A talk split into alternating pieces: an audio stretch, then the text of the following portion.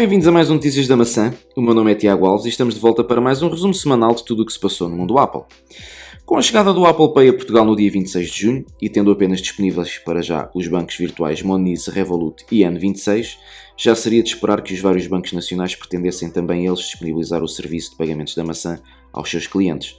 E ao que parece, no decorrer da semana, alguns bancos nacionais vieram a público dar indicação de que estão a preparar as suas plataformas para passar a disponibilizar o Apple Pay aos seus clientes. Bancos esses que são o Banco CTT, o Milênio BCP, o Ativo Banco, o BPI e o Atlântico. De relembrar que a Caixa de Crédito Agrícola foi dos primeiros bancos nacionais a dar indicação de que iria passar a ter o Apple Pay disponível para os seus clientes. No entanto, o mesmo ainda não está disponível, mas a qualquer momento poderá vir a estar. Fiquem atentos ao nosso site, pois assim que o mesmo esteja disponível, nós iremos dar essa indicação, dar essa notícia. Esta semana surgiu também mais um rumor que aponta para o lançamento de um iPad dobrável. Exatamente, ouviram bem, um iPad dobrável. Segundo o analista Jeff Lynn, da IAGS Market, a empresa da maçã planeia lançar um novo iPad com esta característica.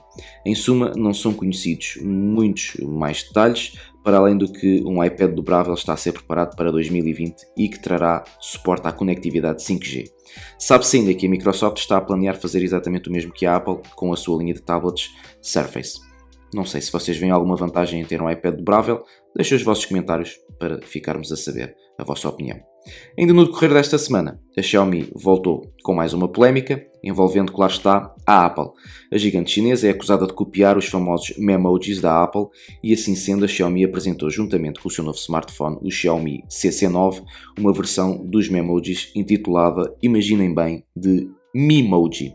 A versão Memoji da Xiaomi acaba por ser um pouco diferente da animação que é criada pelo sistema da Apple, enquanto que na gigante Cupertino o Animoji é criado pelo utilizador, onde vocês podem definir os olhos, hum, as orelhas, o cabelo, a cor do, do, cabelo, a cor dos olhos. Na versão da Xiaomi, este processo é feito de forma automática, utilizando a inteligência artificial presente no smartphone.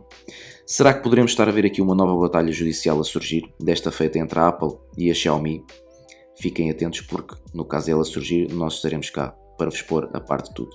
E para finalizar, temos a notícia de que a App Store faturou mais 80% do que a Play Store no primeiro semestre deste ano.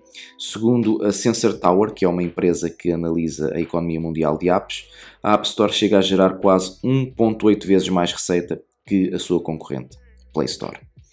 Por esta semana é tudo. Já sabem que para estas e outras notícias do mundo Apple podem sempre passar pelo nosso site em atapple.pt.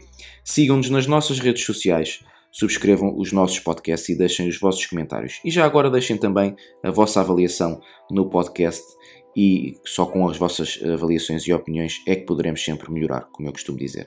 Deste lado, Tiago Alves do Altings Apple. Foi um prazer estar deste lado. Espero por vocês na próxima semana. Um grande abraço e fiquem bem.